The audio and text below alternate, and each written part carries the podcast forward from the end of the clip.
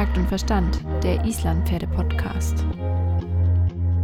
Alles rund ums Islandpferd mit Svenja und Melanie.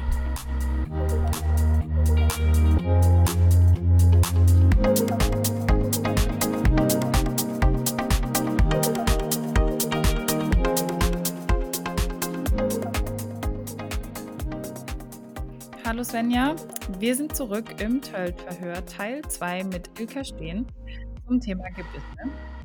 Und was wollen wir starten? Erstmal, hi Melanie, hi Ilka. Schön, dass ihr beide immer noch da seid und immer noch Lust habt. ähm, genau, wir haben ja jetzt über die, äh, erstmal recht allgemein über die Gebisse gesprochen und jetzt wollen wir natürlich noch ein paar Hard Facts wissen von dir, Ilka. Jetzt wollen wir so ein bisschen mehr in die Materie eintauchen. Und äh, ich würde gleich starten mit, was ist eigentlich der Unterschied von der Wirkungsweise von einem einfach also von einer Stange, von einem einfach gebrochenen und einem doppelt gebrochenen Gebiss? Weil das ist was, das fragt sich ungefähr jeder mhm. und eine mhm. eindeutige, kurze Antwort findet man einfach nicht dazu so einfach. Habe ich. das ist gar kein Thema. Ähm, also ich möchte direkt mit der Stange anfangen. Eine, ein Stangenmundstück ähm, wirkt immer gleichzeitig beidseitig. Das heißt, wenn ich links annehme, kriege ich auch rechts eine Einwirkung. Wenn ich rechts annehme, kriege ich auch links eine Einwirkung. Das muss man sich auf der Zunge zergehen lassen ähm, und darüber nachdenken von der Wirkung, wenn man eine Stange verwenden möchte. Ähm, das Problem mit Stangen ist, dass ich aufgrund dieser gleichzeitigen beidseitigen Einwirkung, ähm, wenn ich das korrekt machen möchte, muss ich einhändig reiten, weil unsere beiden Hände einfach immer unterschiedlich stark reiten. Ob wir das wollen oder nicht. Wir haben immer eine gute und eine schlechte Hand. Ähm, in der Regel sind Rechtshänder rechts die Zieher und links die Luschen und die Linkshänder entsprechend umgekehrt. Und ähm, wenn ich ähm, mit einem Stangengebiss reite, mit einem Stangenmundstück, ähm, dann muss mir das immer bewusst sein, dass wenn ich ähm, rechts einwirke, dass ich auch links eine Einwirkung bekomme. Ähm, damit mache ich Stellung und Biegung schwieriger und ähm, kann, wenn ich doll die Zügel annehme, also wenn ich beide Zügel im selben Moment stark nach hinten ziehe, warum auch immer, ne, das Pferd geht gerade durch, der bockt sich die Wildsau oder ähm, ne, es gibt immer mal Momente, da verlieren wir das Gleichgewicht oder was ziehen wir an beiden Zügeln, dann ist es so, dass die stützende Funktion der Zunge durch die äh, Kraft, die wir auf das Gebiss ähm, ausüben, ähm, verloren geht, weil so eine Zunge einfach keine äh, Kraft einer, eines Armes oder eines Oberkörpers ähm, aushalten kann und entsprechend weggedrückt wird von uns oder sogar vom Pferd nach oben weggenommen wird. Ähm, und dann kommt diese Stange direkt auf den Unterkieferast oder auf beide Unterkieferäste. Mit Pech nur auf einen, wenn ich einseitig ziehe. Ähm, und anatomisch ist es so, dass der Unterkieferast ähm, an der Stelle, wo das Gebiss zu liegen hat, ähm, nur wenige Millimeter ähm, dick ist. Ich behaupte sogar noch nicht mal einen ganzen Millimeter. Ähm, das kann man gut fühlen, wenn man, wie in der vorangegangenen Folge empfohlen, ins Maul guckt und dann einfach einmal ins Maul hineinfasst.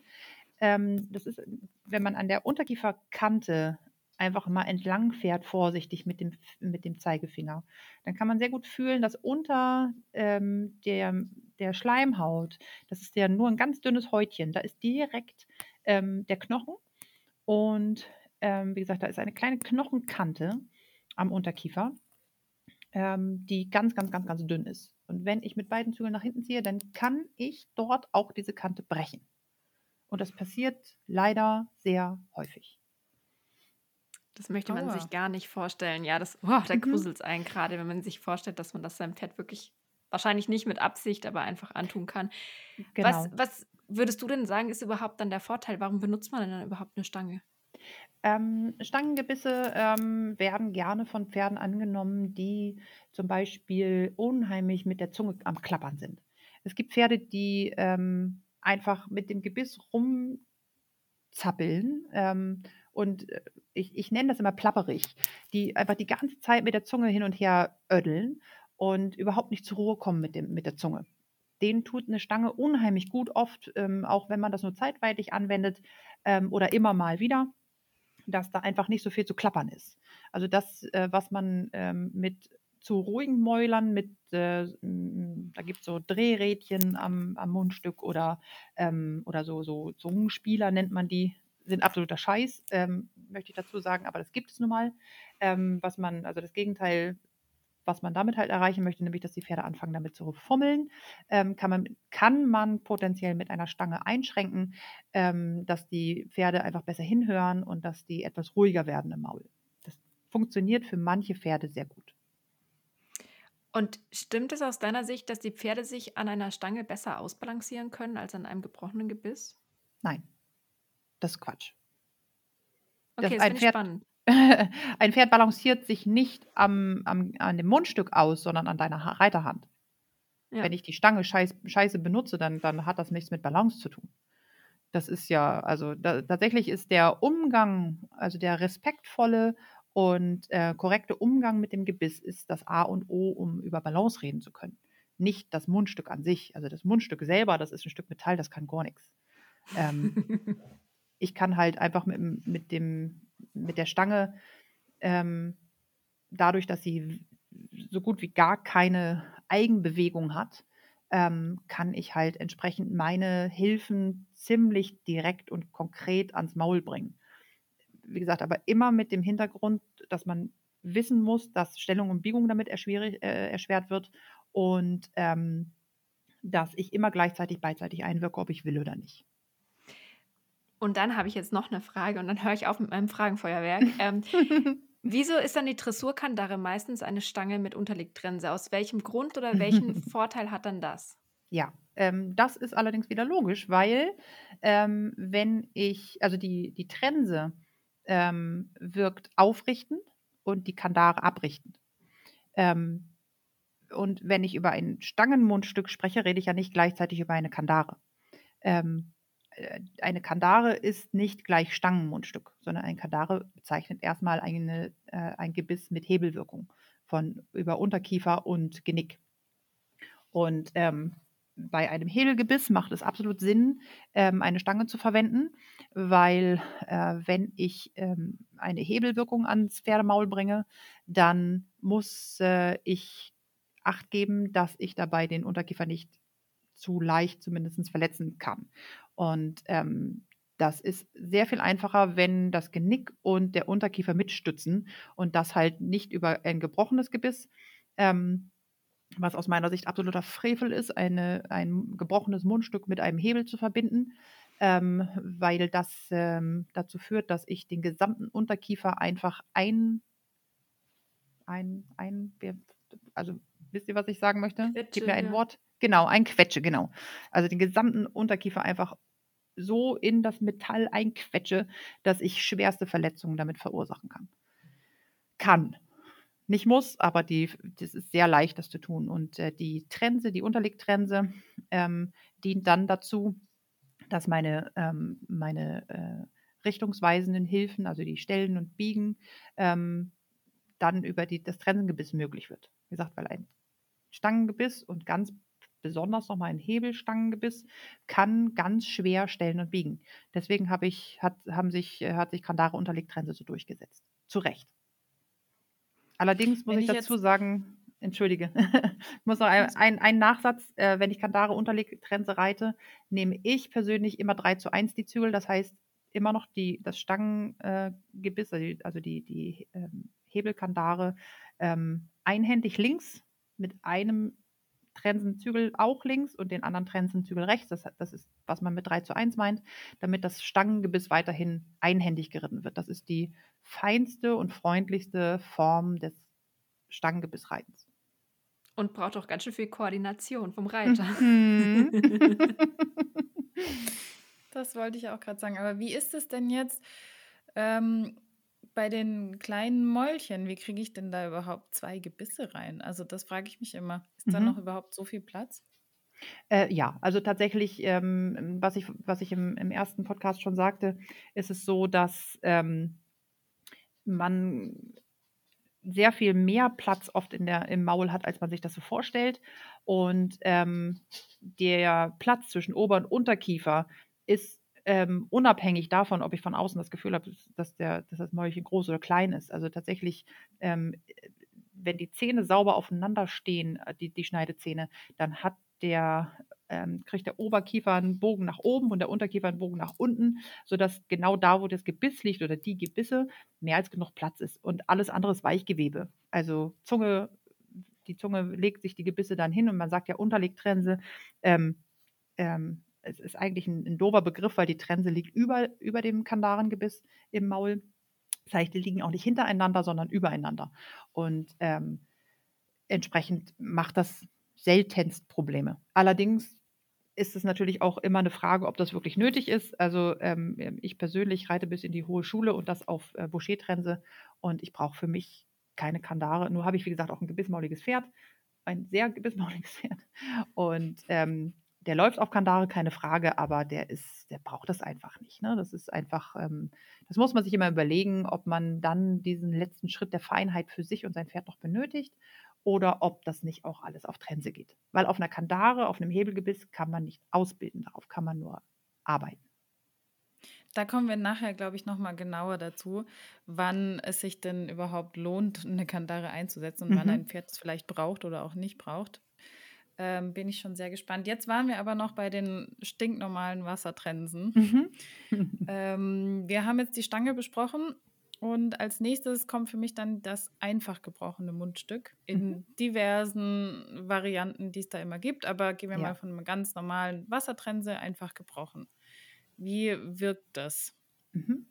Ähm, also ähm, man muss immer so ein bisschen ähm, unterscheiden zwischen dem Mundstück, ähm, was dann einfach gebrochen ist, und dem Seitenteil, was dann ähm, das Mundstück zu einer Wassertrense macht oder zu einer Schenkeltrense oder zu einer Olivenkopf oder was weiß auch immer ich. Ähm, das, also die ähm, Wirkung ändert sich mit dem anderen Seitenteil natürlich auch. Aber ähm, ich möchte gerne deine Frage beantworten. Eine Wassertrense hat durchlaufende Ringe an, am Mundstück selber, die dann am Mundwinkel zum Liegen kommen.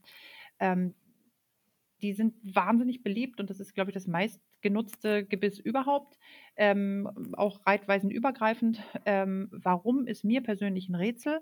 Weil ähm, die Wassertrense dadurch, dass sie sehr viel Eigenbewegung hat, ähm, das heißt, der äußere Ring dreht sich am, am Backenstück, das, der äußere Ring dreht sich am Zügel, der äußere Ring, dreht sich am Mundstück. Das heißt, es ist immer viel Geklapper da und es ist immer viel Bewegung. Also selbst wenn ich die Zügel völlig in Ruhe lasse, reicht es, wenn das Pferd einfach nur den, äh, den Maulwinkel ein bisschen bewegt, dass da schon viel ähm, Bewegung ähm, in das Mundstück selber kommt. Und ähm, insofern ist das Wassertrensen-Seitenteil für mich nicht schön und ich mag die auch nicht benutzen, weil ähm, es gibt keinen Support für den Mundwinkel. Im Gegenteil, ich habe halt auch immer noch Bewegung am Mundwinkel. Es gibt Pferde, die das unheimlich irritiert, wenn auch noch der, am Mundwinkel irgendwelche Bewegungen immer wieder sind. Und ähm, der, das Gedrehe ähm, des Mundstücks am Ring kann auch dazu führen, äh, dass die Pferde ähm, einfach zappelig werden im Maul, was sie vorher gar nicht waren. Ähm, und ich muss eine Wassertrense, dadurch, dass sie, wie ich am ersten Podcast schon sagte, beim Anpassen immer etwas größer liegen muss als, ähm, als von Maulwinkel zu Maulwinkel, muss ich es entsprechend auch etwas höher verschnallen, ähm, weil die unheimlich tief durchhängt und das, der Maulwinkel das nicht selber ganz spannen kann, so wie die anderen Gebisse. Ähm, weil wenn ich das von Maul zum Winkel zu Maulwinkel einlege, das Gebiss, dann wird das durch die Maulwinkel natürlich auch so gespannt, das Mundstück, dass es nicht so tief durchhängt. Das ist bei einer Wassertrense nicht möglich. Das heißt, ich muss immer die Wassertrense etwas höher schallen und äh, ich habe unheimlich viel Spiel. Das heißt aber nicht, dass das einfach gebrochene Mundstück ein Problem ist. Im Gegenteil, ich persönlich nutze nur einfach gebrochene Mundstücke, weil wenn ich ähm, das beide Zügel annehme bei einem einfach gebrochenen Mundstück, dann legen sich die ähm, beiden Seitenteile ähm, des Mundstückes rechts und links an den Unterkiefer an und seitlich ist der äh, Unterkiefer glatt und breit. Wie gesagt, auch nochmal ne, Oberkante. Wenn man schon die Oberkante im Maul anfasst, dann kann man auch mal die seitliche Kante vom Unterkiefer anfassen.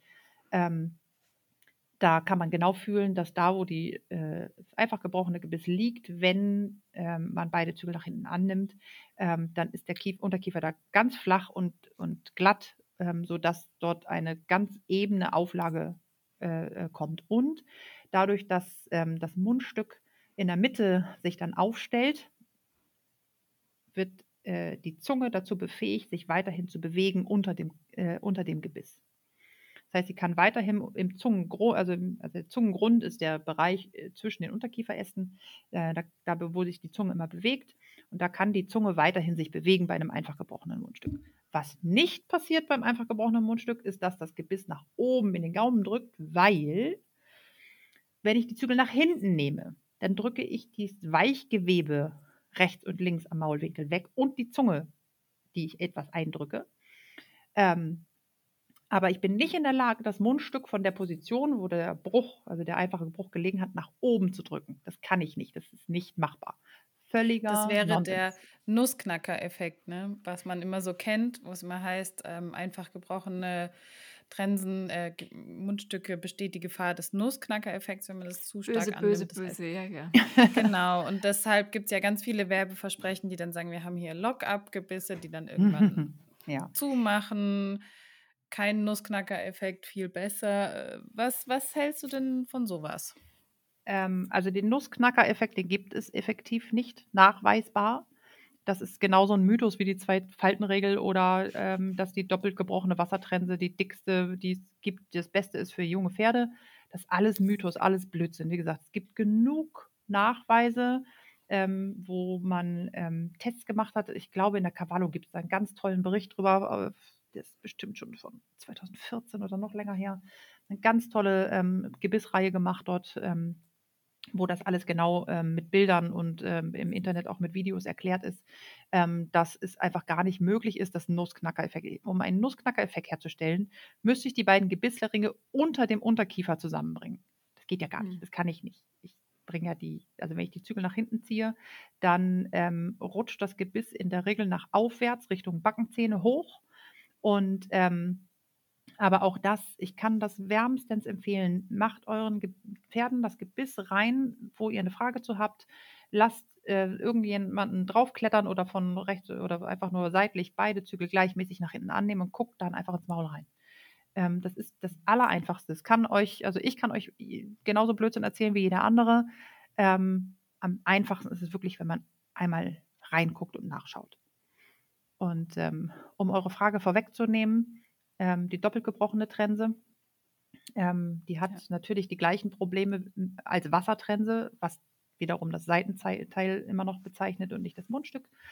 Ähm, das Problem der doppelt gebrochenen Trense ist aber, dass das Mittelstück der doppelt gebrochenen Trense ähm, exakt so breit ist, wie Platz zwischen den Unterkiefernästen ist.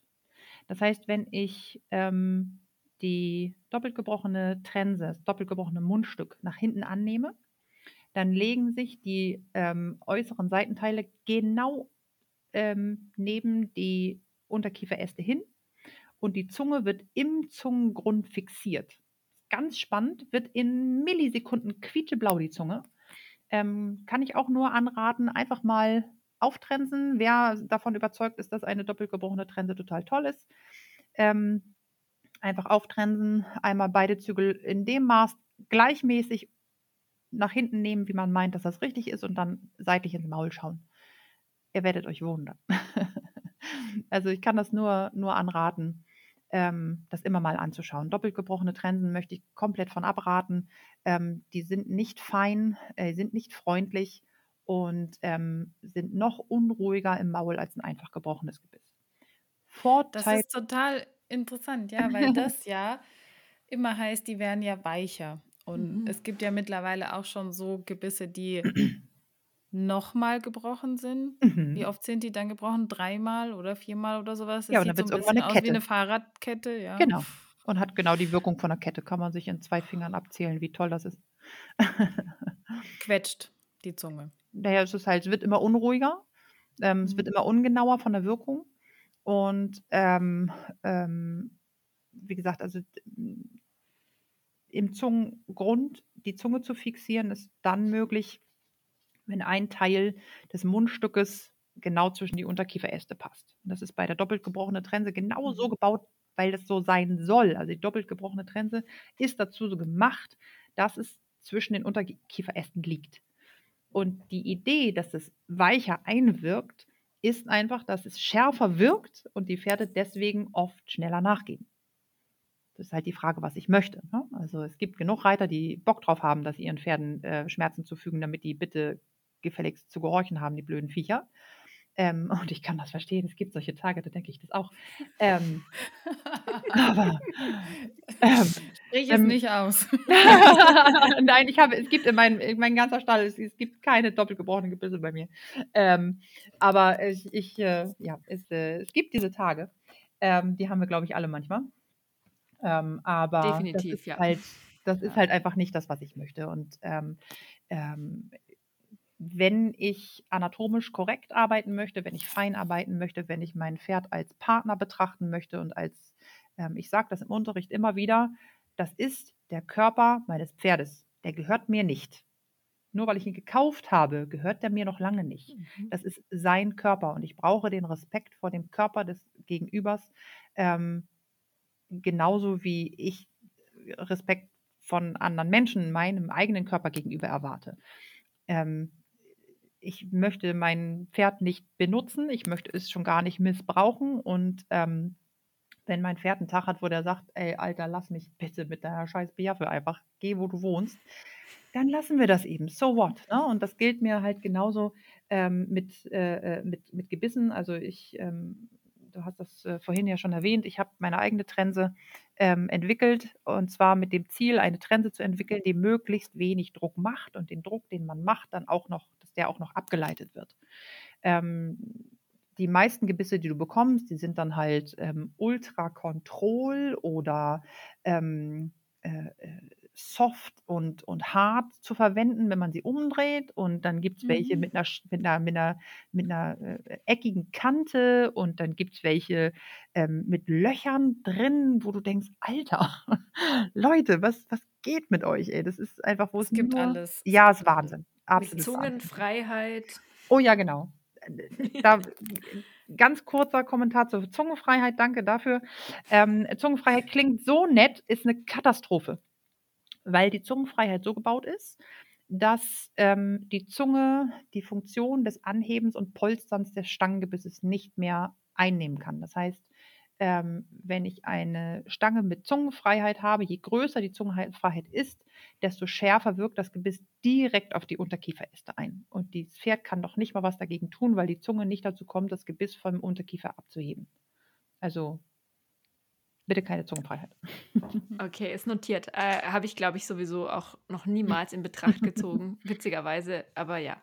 Ähm, du hattest gerade so ein bisschen das Thema Jungpferd angesprochen und ich mhm. bin ja jetzt gerade mit meinem Jungpferd auch auf der Suche nach äh, dem perfekten Trainings- und Ausbildungsgebiss. Mhm. Und du hattest dann auch schon erwähnt, dass du eine eigene Trense hast und die Schenkel- und Boucher-Trense schon mal erwähnt. Und das alles in allem würde ich jetzt gerne auch noch mal erfahren. ähm, kannst du uns kurz erklären, wie die Schenkel- und die Boucher-Trense funktioniert und mhm. weshalb du dein eigenes Gebiss gebaut hast? Ja, natürlich gerne. Ähm, also äh, die Schenkeltrense ähm, wirkt so, dass wenn ich einseitig den Zügel annehme, also ich gehe jetzt davon aus, dass ich natürlich kein äh, Stangengebiss habe, also kein Stangenmundstück, sondern einfach gebrochen.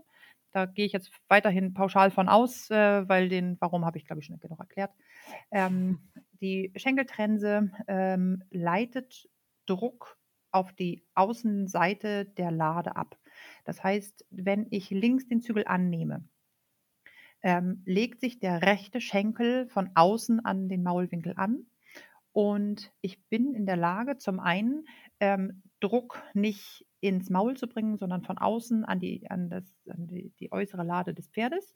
Ähm, und ich kann auch, ähm, wenn mein Pferd mal wieder eine dumme Idee hat, und junge Pferde haben viele dumme Ideen, ähm, einfach auch mal den Kopf tatsächlich effektiv mechanisch zur Seite nehmen, ohne dabei ähm, ähm, die Zunge oder ähm, den Maulwinkel in Gefahr zu bringen, Anführungszeichen. Ne? Also ähm, wie du sagst, junges Pferd, ich habe den gerade angeritten, äh, springt eine Katze auf die Bande. Was macht der Gaul? Macht einen Satz natürlich. Was soll der sonst machen? Ne? Ähm, das machen ältere Pferde natürlich auch, aber bei jungen Pferden kann das gefährlicher sein. Das Pferd erschreckt sich dadurch, dass du dein Gleichgewicht verloren hast und gibt Hackengas. Ähm, dann muss ich irgendwie mich und ihn davor bewahren, einen Unfall zu bauen. Der einfachste Weg ist ähm, der, man nennt das One-Rain-Stop, also ein einseitiger Zügelstopp. Und ich nutze den tatsächlich, gerade bei jungen Pferden. Ich etabliere das so früh ich kann, dass wenn ich an einem einzelnen Zügel nach hinten ziehe, und das mache ich wirklich nur, um Unfälle zu vermeiden, dann hat das Pferd zu stoppen. Ich will dabei aber weder das Gebiss durch Maul ziehen, noch mein Pferd verletzen, noch ihm Angst machen oder sonst irgendwas, sondern ich kann auf diese Weise mit dem Schenkelgebiss, das den Druck auf die äußere Lade bringt, das Gesicht des Pferdes aus der Durchgehposition herausbringen, dem Pferd eine andere Idee geben, das Hinterbein, das innere Hinterbein anfassen und ausbremsen. Kann also auf diese Weise auch ein Pferd vom Durchgehen, vom Bocken, vom, vom Steigen, von allem abhalten, weil ich habe direkten Einfluss massiv aufs innere Hinterbein. In dem Moment, wo das innere Hinterbein dem Druck nachgibt und ins Seitwärts rumdreht, kann ich den wieder loslassen. Ich schwöre, die Situation ist vorbei und du kommst dazu, wieder weiter zu reiten, als wäre nie was passiert. Das geht, wie gesagt, nur oder am allerbesten mit einer Schenkeltrense. Wenn man ein Pferd hat, das eher auf das Gebiss drauf beißt, dann geht das auch mal mit einem Olivenkopfgebiss. Es geht in der Regel überhaupt nicht mit Wassertrensen ähm, oder ähm, anderen äh, Trensen, die einfach leicht durchs Maul zu ziehen sind. Deshalb bin ich bei jungen Pferden, arbeite ich immer mit Schenkeltrensen. Übrigens hilft auch nicht, den Sperrriemen enger zuzumachen, um nee. das Gebiss daran zu Nein. hindern, es durchzuziehen. Keine Chance. Und das wiederum liegt daran, dass zwischen den Unterkiefer, also zwischen Ober- und Unterkiefer, an dem Teil, wo das Gebiss liegt, nun mal ganz viel Platz ist. Viel mehr Platz, als wir uns das vorstellen. Und nur Weichgewebe verhindert, dass das Gebiss dadurch gezogen wird. Wenn ich also Kraft mache, auf ein, mit, mit, mit dem Zügel, auf einseitig, dann kann ich einen Wassertrensenring ganz easy durch das Weichgewebe auf die Zunge raufziehen und habe dann richtig Spaß in Tüten, weil ein junges Pferd mit dem Gebissring im Maul, das will, da willst du nicht mehr drauf sitzen. Das ist nicht schön. Mhm. Definitiv kein, kein Ziel, das man, das man erreichen muss. Ja. Jetzt gibt es aber noch diese Boucher-Trense. Ja. Erzähl uns doch noch bitte was über die Boucher-Trense, weil die ist, glaube ich, noch sehr, sehr mit Mythen und, und äh, ja. Fragezeichen umrankt. ja, also ähm, äh, für, jeden, der äh, ähm, interessiert ist an der äh, Boucher-Trense ähm, ähm, alleine, ähm, ich habe auf meinem YouTube-Kanal ein Video vor vielen, vielen, vielen, vielen Jahren schon äh, eingestellt, ähm, wo die Wirkung und Funktion gezeigt wird und umschrieben wird. Das sind irgendwie, weiß ich nicht, fünf Minuten oder was. Das kann man sich mal reinziehen. Ähm, das heißt, wenn jemand dazu Fragen hat, was ich jetzt gleich sage, der kann sich das gerne nochmal anschauen. Vorweg, die Boucher-Trense heißt nicht Baucher. Das war kein Deutscher, sondern das war François Boucher, ein Franzose, äh, der den Namen dort gegeben hat. Ähm, und ähm, seines Zeichens ein sehr umstrittener Ausbilder, aber ähm, hat sicherlich gute Ideen gehabt und dazu gehört diese Trense. Ähm, die Boucher-Trense ähm, hat einen Oberbaum und keinen Unterbaum, ähm, ist also keine Hebeltrense. Es hat keine Hebelwirkung. Eine Hebelwirkung entsteht immer mit einem Hebel und einem Gegenhebel. Wir haben hier keinen Gegenhebel, also haben wir keine Hebelwirkung. Im Gegenteil ist es so, dass wenn ich eine Boucher-Trense oder ich habe das gleiche bei einer B-Ring-Trense, ähm, das heißt, äh, wenn ich die äh, Boucher-Trense mit beiden Zügeln nach hinten annehme, dann hebt sich der Oberbaum nach oben an. Das heißt, ich bekomme eine Minuswirkung auf das Genick, eine nachweisbare Minuswirkung. Das ist also tatsächlich das am wenigsten Druck machende Seitenteil, was die Reiterwelt zu bieten hat. Sehr spannend. Das habe ich jetzt tatsächlich noch nicht gewusst. Das finde ich extrem interessant. Und ähm, würdest du dann sagen, dass diese Art von Gebissen eben auch gut ist für junge Pferde? Also mhm. Schenkeltrense, klar, wegen der seitlichen Führung, aber auch das mhm. Entlasten und, und dadurch ja vielleicht auch dem Pferd genau. irgendwo ja auch den Druck wegnehmen, ist dann auch gut, gerade für die Jungen, die eben noch nicht so konstant oder vielleicht auch mal ein bisschen zu viel Druck in das Gebiss, in die Reiterhand Ganz geben genau. oder wie auch Ganz immer. genau. Also das, das Boucher-Seitenteil ähm, sorgt für zwei Dinge. Ähm, und zwar zum einen ähm, sorgt das Seitenteil dafür, dass das einfach gebrochene Mundstück im Maul gerade liegt wie eine Stange, egal Mhm. ob das, ob das gespannt wird über den Maulwinkel oder nicht. Ähm, ich habe aber den Vorteil einer Trensenwirkung, dass ich also einseitig einwirken kann und nicht wie bei der Stange gleichzeitig beidseitig.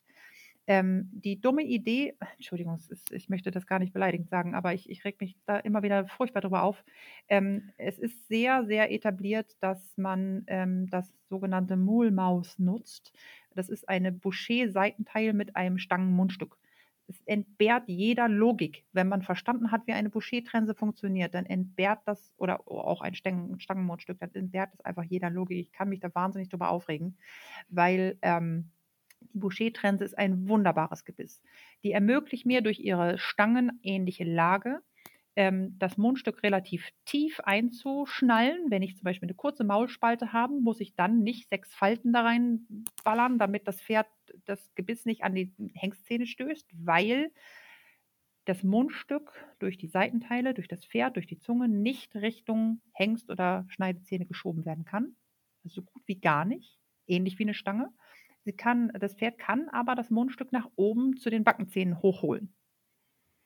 Das heißt, ich habe eine sehr ruhige Lage, kann das wunderbar in kleine Maulspalten reinpacken, ohne dabei Ärger zu haben. Ich kann es einfach gebrochen verwenden ähm, und habe damit die ähm, Wechselseite, also die, die Rechts- und Linkswirkung, kann, habe also kein Problem mit Stellung und Biegung. Ich habe kein Problem mit Druck, weil es eben keine Hebelwirkung hat. Und ähm, ich habe dann lange, lange, lange, lange, lange Jahre ähm, meine Pferde und auch die, meine Schülerpferde immer mit Boucher-Trense oder Schenkeltrense ausgestattet. Und dann gab es irgendwann einen Moment, liebe Grüße an Xenia, meine Praktikantin, damals Schülerin, ich glaube 14 Jahre alt war sie. Und wir war, sind dann unterwegs gewesen auf Tour und dann ähm, hat sie irgendwann, irgendwann dreht sie sich beim, während ich fahre Auto, wir hatten gar nicht geredet weiter und dann dreht sie sich zu mir und sagt, Ilka, warum gibt es eigentlich nicht eine Trense, die Schenkel- und Boucher-Trense gleichzeitig ist. Ich sage, wie kommst du denn jetzt darauf? Und sagt sie, naja, egal wo wir hinfahren, entweder haben die eine Schenkeltrense oder eine Boucher-Trense. Warum gibt es denn nicht ein Gebiss davon? Und in dem Moment gucke ich die an und denke, was ist denn das für eine gute Idee? Ein 14-jähriges Mädchen, ganz großartig. Mittlerweile ist sie keine 14 mehr ähm, und hat ihre eigenen Pferde. Aber ähm, das war dann der Auslöser, warum ich losgelaufen bin oder was mich hingesetzt habe. Ich habe erst gedacht, pff, total easy, da muss man ja nur den oberen Schenkel mit dem, mit, mit dem Oberbaum austauschen. Ja, denkst du, Puppe? Es hat mich dann zwei Jahre Entwicklung gekostet. ähm, Wow. Viele zerschweißte und verschweißte äh, Gebisse.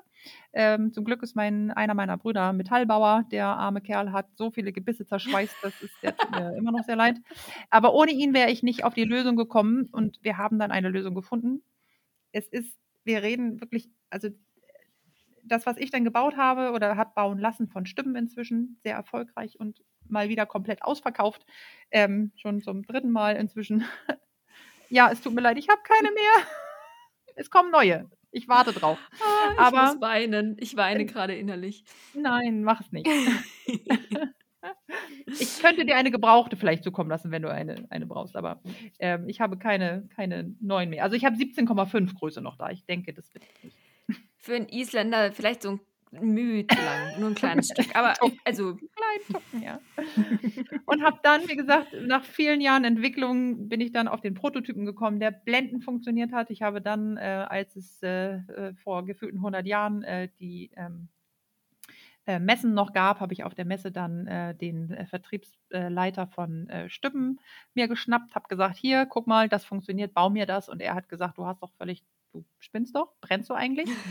Und ähm, ich habe gesagt, ja, bitte mach das trotzdem, ich bezahle dich auch dafür. Und dann haben sie das tatsächlich getan. Ich musste sehr viel Geld in die Hand nehmen.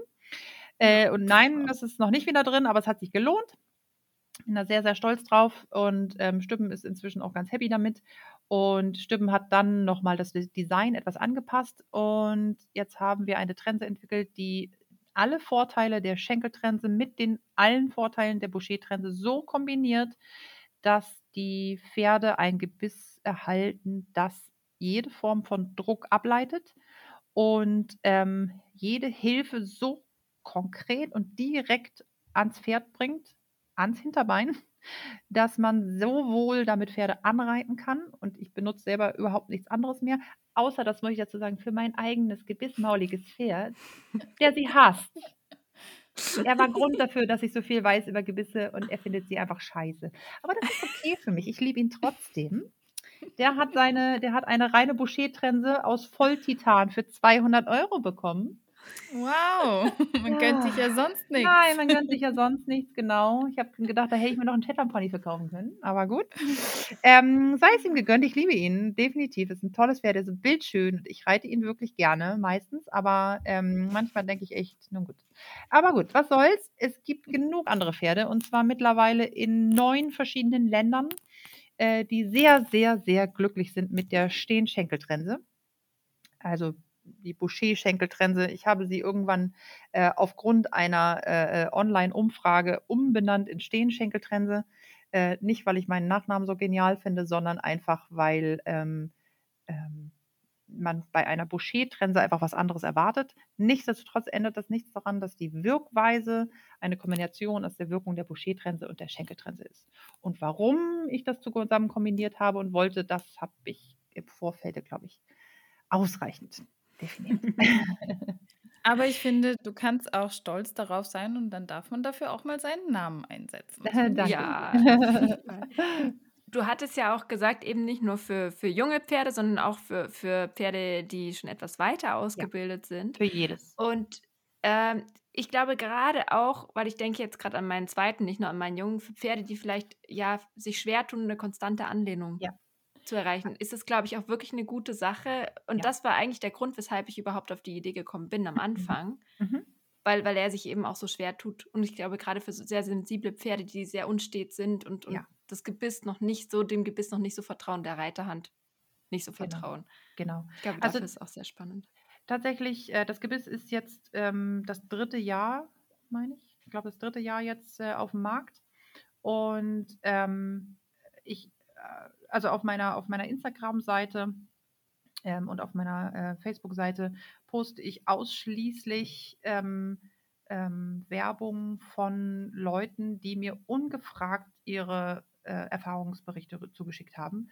Ähm, und das geht von ähm, Pferden, die, ähm, wie du sagst, unstete Anlehnung haben, also immer zu hoch kommen, wieder zu tief und zu eng und zu weit nach vorn und immer wieder nach der Anlehnung eigentlich suchen und man als Reiter dann sagt, Mensch, ich will dich nicht so doll annehmen und ich will aber auch nicht zu wenig und dann genau immer in diese Bredouille kommt, dass man selber mit der Hand zappelig wirkt, weil man immer versucht darauf einzugehen, was dazu führt, dass das Pferd weniger weiß, was es eigentlich machen soll und dann kommt man in so eine Spirale rein. Wenn man jetzt die Stehen-Schenkeltrense nutzt, ähm, haben sehr viele Leute die Erfahrung gemacht, dass sie sofort an die Trense rantreten, weil eben Druck abgeleitet wird. Weil eben alles, was an, also auch das Gebiss, also wenn sie das, das Gebiss selber sich aufs Gebiss drauflegen, verändert sich der Druck auch nach außen und oben und nicht mehr auf die Zunge. Und ähm, auch die Lage des Mundstückes ist halt ruhig. Das ist halt ganz wenig Spiel drin.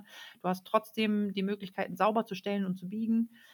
Ähm, und ähm, sehr viele Pferde nehmen die unwahrscheinlich gerne an. Also ich habe in all den Jahren, ich glaube, ich müsste jetzt gleich nochmal gucken, aber ähm, wenn ich das richtig im, im Kopf habe, ich glaube 20 ähm, zurückgenommen von Leuten, die äh, des, deren Pferde ähm, so wie meiner, die einfach scheiße fanden.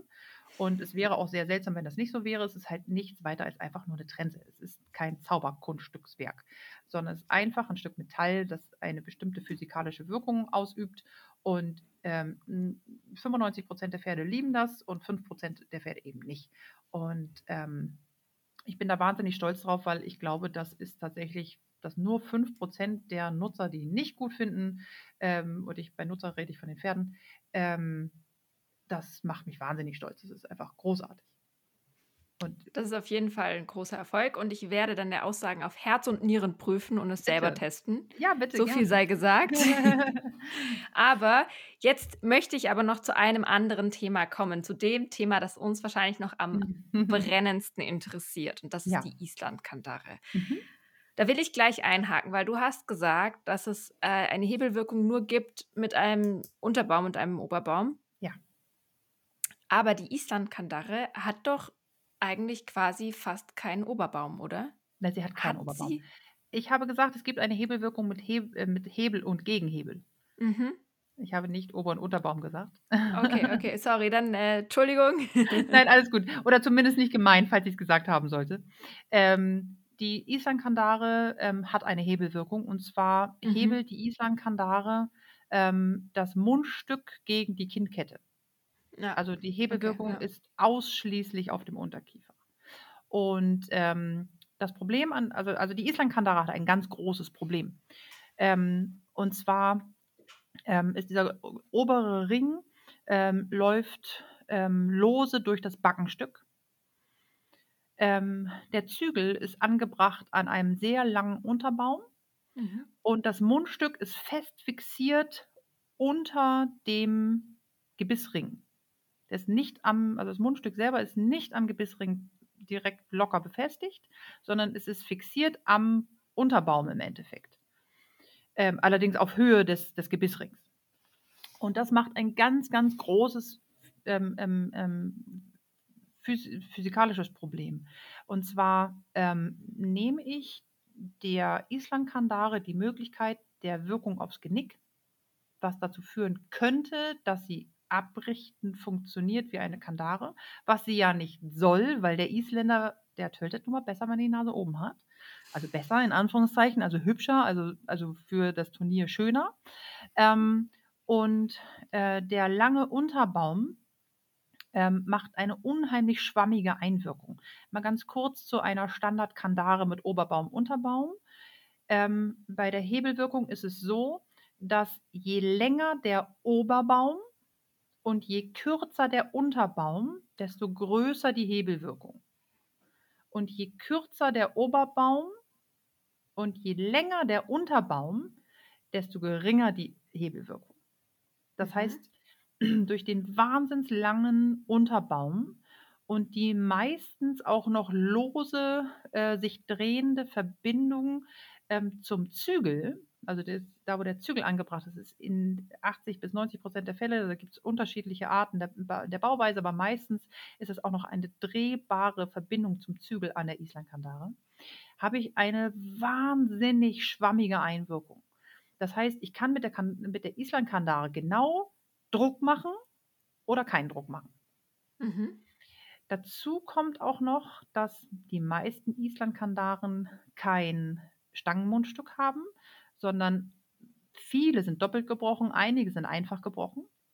Und das macht natürlich das große Problem, dass ich, ähm, wenn ich einseitig auf ein Hebelgebiss mit gebrochenem Mundstück einwirken möchte, dann hebel ich einseitig den Unterkiefer über die Kinnkette gegen das Mundstück und quetscht dabei auch noch einseitig die Zunge mit ein. Also wieder die Empfehlung, Islandkandare drauf machen, beide Zügel einmal anziehen, Maulwinkel von der Seite aufmachen und sich über das freuen, in Anführungszeichen, was man da sieht. Das ist genau, das ist Ibefui. Und dadurch, dass ähm, wir keine Hebelwirkung aufs Genick haben und der, ähm, der Gebissring beim Annehmen der Zügel auch noch angehoben wird, also ich auch hier eine Minuswirkung aufs Genick habe, ähm, ziehe ich dabei auch noch die, äh, das Mundstück inklusive der Kinnkette weiter nach oben in ähm, Richtung, Richtung Backenzähne, wenn ich die Zügel annehme. Das ist, ich, da, da frage ich mich halt, was möchte ich dem Pferd denn damit sagen? Und unterm Strich kann ich damit genau das machen, was wir ganz äh, äh, anfangs besprochen haben, dass ähm, ich dafür sorge, dass ich so viel Druck auf das Maul ausübe, dass die Pferde den Kopf anheben, weil das ist das Einzige, was sie damit können. Die werden den Kopf nicht tief nehmen mit der Islandkandare, weil das einfach nicht logisch ist für das Pferd. Ähm, es sei denn, sie versuchen dem Druck nach unten irgendwie auszuweichen und irgendeine Lösung zu finden, aber das ist nicht das Ziel der Islandkandare. Ähm, und schmeißen dann die Beine nach vorne, aber die Hinterbeine bleiben halt im, im Keller, wie das dann immer so schön ist. Und das ist, ähm, ich kann verstehen, dass es auf dem Turniersport gewünscht ist und dass man das möchte.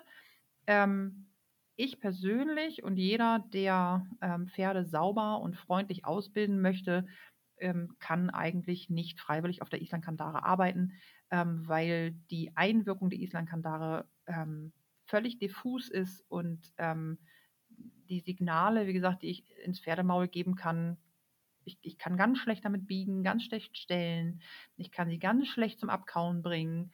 Ähm, ich kann, äh, wenn ich nachgebe, dann muss ich immer gleich sechs Kilometer nachgeben, gefühlt, weil der Unterbaum so lange braucht, bevor die Hebelwirkung wieder ganz weg ist. Und wie gesagt, ich kann die eigentlich nur nach hinten anziehen oder wegschmeißen. Also viel mehr kann ich damit nicht machen.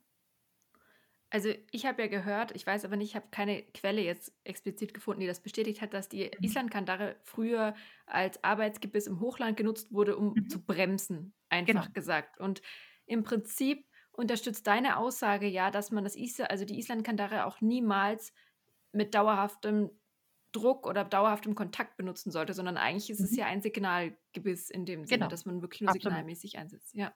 Ganz genau. Dafür ist, also das kann ich nachvollziehen. Wenn ich mir überlege, ich gehe, ähm, weiß der Geier, was man in Island da gehütet hat oder was man in den Bergen Schafe gemacht hat. Treiben, Schafe, genau. Schafe holen, ja.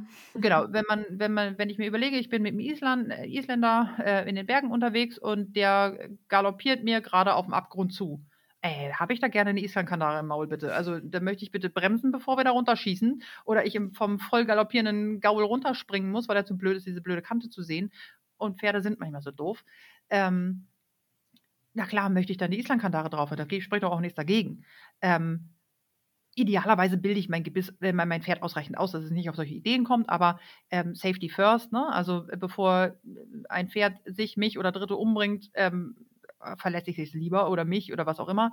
Aber das kann halt nicht mein Ziel sein, wenn ich ein Pferd äh, anständig arbeiten möchte. Also nicht in meiner Welt zumindest.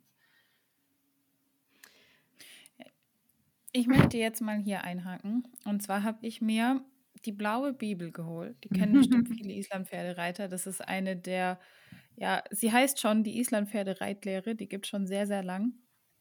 Ähm, und hier gibt es auch ein Kapitel über die Islandkandare. Und ich muss zur Verteidigung sagen, dass sie nicht schreiben, dass man damit ausbildet oder irgendwas. Und sie schreiben auch, jedes Pferd, das ähm, auf Island-Kandare geritten wird, braucht auch immer wieder Training auf Wassertrense, weil das eben mit der Kandare nicht so gut funktioniert. Und sie schreiben, ich zitiere jetzt, Voraussetzungen beim Pferd für die Island-Kandare sind Taktreinheit und Taktsicherheit, Durchlässigkeit und Losgelassenheit, Selbsthaltung und Gleichgewicht, Aufrichtung und Bewegung. Achtung. Somit kann das ideale Gangpferd als perfekt Kandarenreif für die Verwendung der Island in isländischen Kandare bezeichnet werden. Das heißt, eigentlich empfehlen sie, die Kandare erst zu benutzen, wenn das Pferd schon das ideal ausgebildete, weit ausgebildete Pferd ist. Und sie schreiben, bei talentierten und weit ausgebildeten Pferden festigt die isländische Kandare den Takt, verbessert Haltung und Ausdruck. Und dann frage ich mich, wenn ich ein so weit ausgebildetes Pferd habe, wozu brauche ich die denn, beziehungsweise was kann ich am Takt denn noch festigen? Wenn es schon taktklar ist, ja. Ja. Danke. ich habe dem nichts hinzuzufügen. okay, ich finde es spannend, weil du hattest ja am Anfang gesagt, brauche ich dieses letzte Stück an Feinheit, um rauszuholen oder das letzte Stück, was man mit Kandaren angeblich rausholen kann. Aber also mir erschließt sich einfach der Sinn noch nicht. Ich habe es einfach nicht verstanden, was mhm. ich da denn noch rausholen will. Will ich was zu sagen? Gerne. Eine Island-Kandare ist keine klassische Kandare.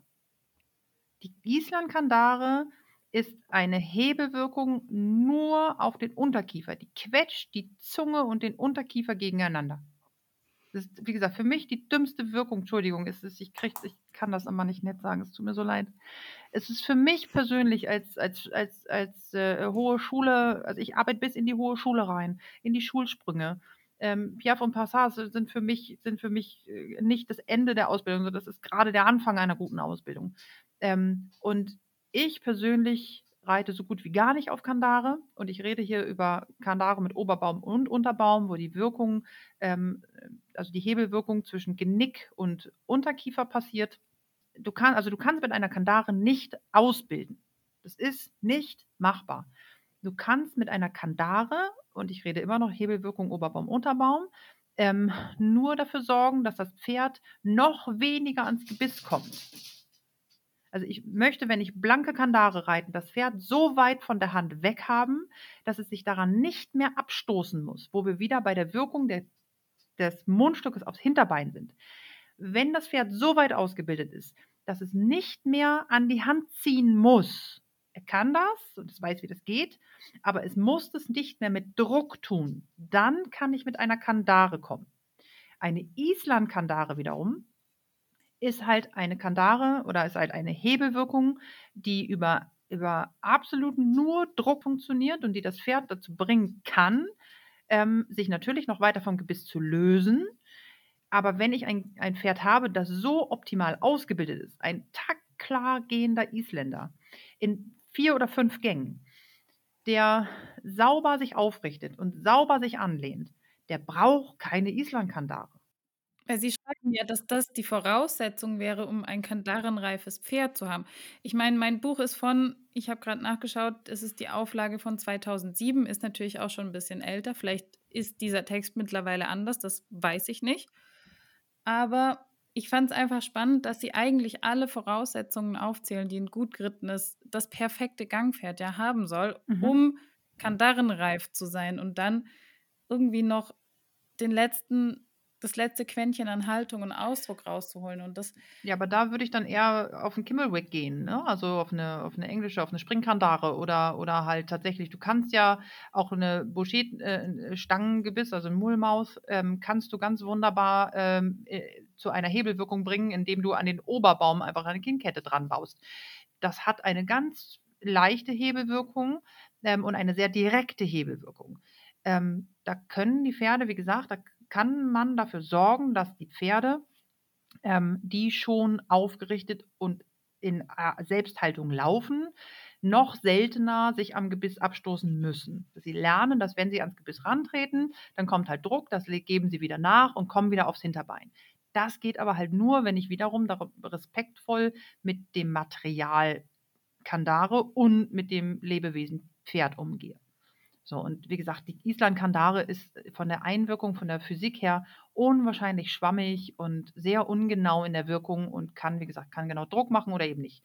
Und ich finde die total, ich finde es super logisch, äh, dass ein äh, äh, Schafshirte ähm, irgendwo in den Bergen auf die Idee gekommen ist, sich so ein Gebiss zu entwickeln, dass einfach, wenn ich die Zügel durchhängen lasse, halt da drinnen hängt im Maul wie eine Trense zum Thema Physik will ich noch mal einhaken, weil ich habe ähm, noch was Spannendes gehört und es hat sich für mich im ersten Moment gar nicht so extrem unlogisch angehört. Aber vielleicht mache ich hier einen Denkfehler. Äh, und zwar die Aussage, dass wenn denn das Pferd dann mit der Islandkandare mit dem Kopf an die Senkrechte kommt, man quasi keine Hebelwirkung mehr hat, vorausgesetzt die Kinnkette ist dementsprechend eingestellt und es zu einer Wassertrensenwirkung wird. Ist es mhm. denn möglich? Ist es logisch? Oder macht mhm. das keinen Sinn? Weil da war ich dann eben, dass mhm. ich gedacht habe, hm, vom Prinzip her vielleicht, warum nicht? Dass die Kinnkette die Wirkung verliert, wenn das genau, Pferd sobald das Pferd richtig an der nachgegeben hat, oder was meinst du? Genau, ja. Ähm, entbehrt dann wieder der Logik, wenn ich mir klar mache, dass ich bei der Wassertrense den Zügel halt nicht an einem zwei Kilometer langen Unterbaum dran habe. Ähm, die Einwirkung des Zügels ist ja nicht an dem Mundstück, also an dem Gebissring dran, sondern am weit, also der, der, Unterbaum von der Islandkandara hat 10, 12 Zentimeter, ich weiß es nicht, also lang. Die klassische, ja. Es gibt sie jetzt auch in kurz, nur mal so. Baby, aber ja, ja aber ja. die klassische hat, hat sowas. Aber wie gesagt, je kürzer der Unterbaum, desto direkter die Einwirkung auf den Hebel und desto unfreundlicher wird die ganze Geschichte. Also äh, ein langer Unterbaum ist nicht unfreundlich, sondern ähm, ich kann mit einem Unterbaum aber keine äh, keine ähm, Wassertrensenwirkung herstellen. Mhm. Wenn das Pferd, also das Pferd muss schon, muss schon dann mit dem Unterkiefer so stark aus der Wirkung der, Unter, der, der Kette rausgehen, dass es ähm, sich nahezu nach hinten aufrollen müsste, damit es da wirklich rauskommt. Aber nochmal, bei allen Fragen, die man zu Gebissen hat, auftrensen, annehmen, hingucken. Das ist der, der einfachste und sinnvollste Weg. Ich habe, Melanie, ich habe noch irgendwo ganz hinten in irgendeinem Eck aus Island eine Kandare. Die habe ich mal geschenkt bekommen als Andenken. Ich werde die raussuchen und ich werde die Mhm. einmal Oh, bitte meinem film das, das Älteren möchte ich sehen. Ja, Genau, film ich das. werde, ich werde es filmen. Ich finde es nämlich extrem interessant. Ich werde ihm, ist übrigens auch noch einfach gebrochen, ähm, werde ich auf jeden Fall mal ihm einschnallen. Ich hoffe, ich finde die noch. Ähm, und einfach mal wirklich, ja, filmen, wie das Ganze aussieht. Weil ich finde es extrem spannend und mein Denkfehler an der Sache habe ich jetzt auch gefunden. Ich bin davon ausgegangen, warum auch immer, dass eben die Verbindung oder die, die, äh, das Gebissstück fest ist. Und dadurch, dass du ja gesagt hast, es ist lose, macht es ja wenig Sinn, weil du ja dann eben die, die Wirkung nur auf dem, auf dem Unterkiefer hast Es und ist nicht lose am Genick, am Kopfstück. Genau, am, am Kopfstück Genick. Du hast nicht ja. diesen, genau, du hast nicht die Verbindung. Deswegen Genau. glaube ich, kommt so langsam.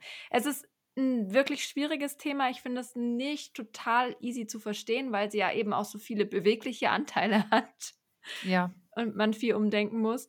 Äh, wie gesagt, ich werde auf jeden Fall das mal filmen und das mal genauer noch dokumentieren, natürlich, ähm, wie das aussieht mit der Island-Kandare. Ähm, und ich glaube, wir müssen uns jetzt alle äh, nochmal ja, vor Augen halten, wie das genau funktioniert und ähm, doch nochmal genau drüber nachdenken. Für mich war die Island-Kandare schon lange keine Option mehr, aber das muss man natürlich auch persönlich für sich und sein Pferd entscheiden. Ich möchte hier auch keine Meinungen oder Ideen vordiktieren. Das ist nochmal ganz wichtig zu sagen für jeden, der sich jetzt für seine Island-Kandare entscheidet. Der soll sich einfach nur klar Also, machen, was er möchte. Ja, man muss dazu auch noch sagen, dass ähm, es wirklich auch überall steht und heißt, dass man diese Kandare eben nicht zum Ausbilden und zum Trainieren benutzen sollte. Ihr Lieben, ich würde sagen, wir lassen jetzt mal die, die rauchenden Köpfe unserer Zuhörer äh, in Ruhe weiter rauchen, ohne noch mehr Input zu geben. Ich glaube, jeder hat jetzt ein bisschen was, worüber er nachdenken kann und ähm, kann sich eben überlegen, was, was er braucht, was die Bedürfnisse seines Pferdes sind. Und würde sagen, wir schließen hiermit und genießen noch ein bisschen den Restabend und ja, verarbeiten noch ein bisschen die ganzen Informationen. Liebe Ilka, vielen, vielen Dank, dass du dir die Zeit genommen hast. Es war wahnsinnig interessant und ich glaube, wir hätten das jetzt hier locker nochmal drei Stunden führen können. ja, sehr gerne. Vielen Dank, dass ich dabei sein durfte. Genau, und wenn ihr jetzt findet, dass Ilka nochmal kommen sollte, dann schickt ihr uns einfach alle Fragen, die ihr habt, und dann müssen wir sie einfach dazu nötigen, nochmal mit uns im Podcast aufzunehmen. Und mit diesen, gerne. Worten, mit diesen Worten schließen wir jetzt hier und ähm, ja, lassen jeden noch ein bisschen darüber sinnieren, was er jetzt alles machen möchte und welche Gebisse er braucht. Macht's, Macht's gut. gut.